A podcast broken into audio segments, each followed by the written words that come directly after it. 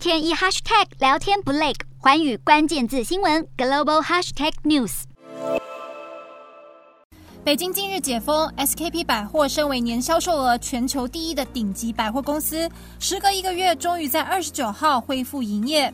虽然餐饮还是没有开放内用，但是并没有浇熄民众出门的热情。开门前，门口就出现人龙，等待依序进入。爱马仕已经开始排队了。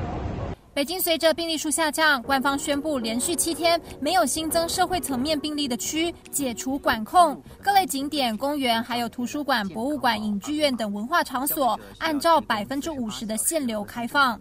各处都可以看到重新开业的购物商圈迎来了人潮，像是年轻人最爱逛的三里屯太古里，也都可以看到熙攘的人潮，和半个月前空空荡荡的景象完全不同。北京似乎逐渐恢复活力。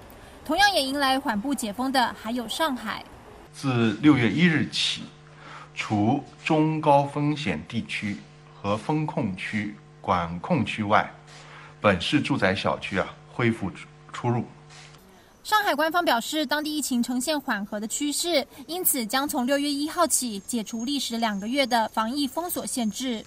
那这是呢全市的统一要求，任何单位和个人。不得以任何理由限制居住本社区的居村民啊出门回家，复产复工的员工上班下班。虽然几乎全面解封，不过要注意的是，还是有部分的限制。出门上班若是需要搭乘公共交通工具的人，还是必须要持七十二小时的核酸检测证明。而因为担忧上海解封后运价飙涨。中国国务院已经赶在上海复工前发布新法规，表明将严查海运运价违法及垄断等行为。欢迎新闻图文君综合报道。